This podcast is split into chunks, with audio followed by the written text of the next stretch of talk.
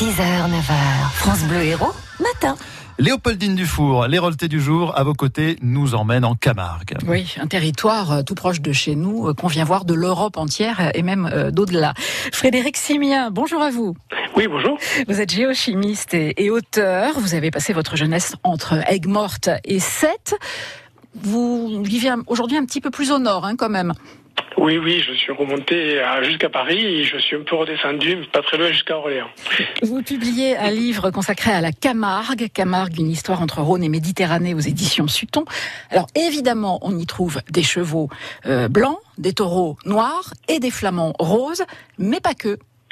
Oui, tout à fait. Alors, ce qui m'a motivé pour écrire cet ouvrage, c'est qu'on trouve énormément d'ouvrages sur la, sur la Camargue. C'est toujours les mêmes sujets, les taureaux, les chevaux, les flamands et la course camarguaise. Et puis, moi, j'avais envie, ben, avec mon, mon parcours sur les, dans les sciences de la Terre, ben, de, de- de raconter l'évolution du, du territoire depuis l'état géologique en passant par l'archéologie et l'histoire, parce que la Camargue, c'est le seul territoire qui a autant évolué, euh, même durant les temps euh, historiques. Mais c'est vrai qu'on a l'impression, euh, c'est un peu l'imagerie populaire hein, de ce territoire sauvage et vierge et préservé. On s'aperçoit en fait en vous lisant que ça a été toujours euh, en mouvement et en plus très travaillé par l'homme. Oui, exactement. On a toujours l'idée d'une Camargue sauvage, alors qu'en fait, pas du tout. Mais depuis l'Antiquité, euh, les hommes ont fait des digues, ils ont creusé des canaux, les fameuses fosses mariennes de Marius. Et donc, euh, mais et après, au 19e siècle, bien sûr, ça a été très, très utilisé pour développer les salins, pour, aménager le port de Fosse. Et alors, le, le- c'est pas tout à fait naturel comme on pourrait le croire. Ce sont des terres qui ont toujours été aussi euh, un emplacement stratégique, enfin des terres et de l'eau. Euh, les Romains, les premiers chrétiens, les Templiers, Saint-Louis, euh, on s'est bousculé finalement sur cet endroit qui avait l'air pourtant euh, inhospitalier, infesté de moustiques. Ben, tout à fait. Mais depuis l'Antiquité, en fait, c'est hyper stratégique parce que c'est au débouché de, de la vallée du Rhône, c'est le carrefour entre, le- entre le nord et le sud, et c'est aussi sur la route entre l'Espagne et l'Italie. Donc c'est vraiment au carrefour des, des- des deux. Et quelque chose dont on a oublié aussi, c'est la foire de Beaucaire qui Oui. existait depuis le, le Moyen Âge. C'était le, le carrefour de la Méditerranée et de l'Europe du Nord. Donc la Camargue était, était toujours euh, un lieu de, de- très prisé de, de passage et d'échange. Voyez. Moi, ce que je trouve fascinant dans, dans ce livre, euh, Frédéric Simien, euh, c'est que c'est- vraiment un trésor pour les amateurs de carto- cartographie ancienne. Euh, et on voit par le passé qu'il y avait quand même énormément d'incertitudes sur le dessin exact du trait de côte, euh, du delta du Rhône, euh, avec ces petits îlots mouvants.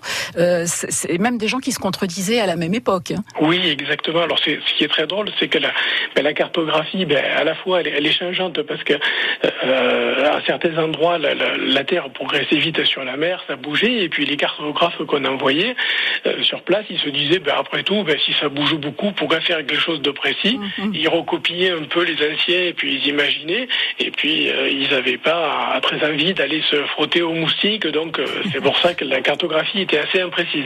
Alors, vous êtes, vous le disiez, géochimiste, travaillez sur la, la géologie. Vous, vous levez le mystère dans ce livre sur des pierres qu'on a retrouvées euh, du côté d'Aigues-Mortes et, et qui viennent d'assez loin. Exactement. Euh, ils ont fait des les archéologues quelques sondages euh, récents sous les remparts et ils sont tombés sur des très très gros galets de, de roches qui font euh, pour certains plus de plus de 50 kilos. Alors au sens strict, on ne parle pas de, de, de galets mais de blocs, mais bon, ça ressemble à des gros galets, on va dire. Et donc les, les archéologues ont dit bon, ben ça vient d'Arles à côté, ça vient de la de la Durance, parce que ce sont des roches vertes assez rares qu'on trouve. euh, qu'on trouve pas si souvent parce que ce sont des roches du manteau terrestre sous la croûte.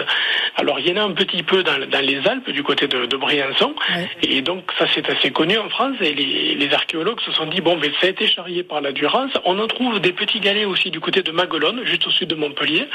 C'est très connu. C'est à l'époque où le, le Rhône euh, donc descendait du côté de, de Villeneuve les, les, les Maguelones durant l'état Ouais. géologique. Et ça vient d'où finalement, le alors, l'histoire? donc, donc, du coup, moi j'en ai prélevé quelques échantillons, on a regardé ça de, de près euh, en, en la Memesse, et en fait ça vient probablement des environs de Gênes. Ah oui. Ah ouais, ça fait du chemin. Voilà, donc et c'est probablement venu par bateau et c'est tout à fait cohérent parce qu'on sait que les Génois euh, ont construit les remparts des mortes Donc probablement qu'ils sont arrivés avec des laisses de bateau, avec Mm. des roches qu'ils trouvaient près de chez eux, et ils les ont posées sur place pour embarquer après les croisés qui sont partis pour les croisades. Et Alors- le scénario se tient tout à fait. Il y a des, des choses passionnantes à découvrir dans ce livre. Ça s'appelle Camargue, une histoire entre Rhône et Méditerranée chez Sutton. Merci beaucoup Frédéric Simien.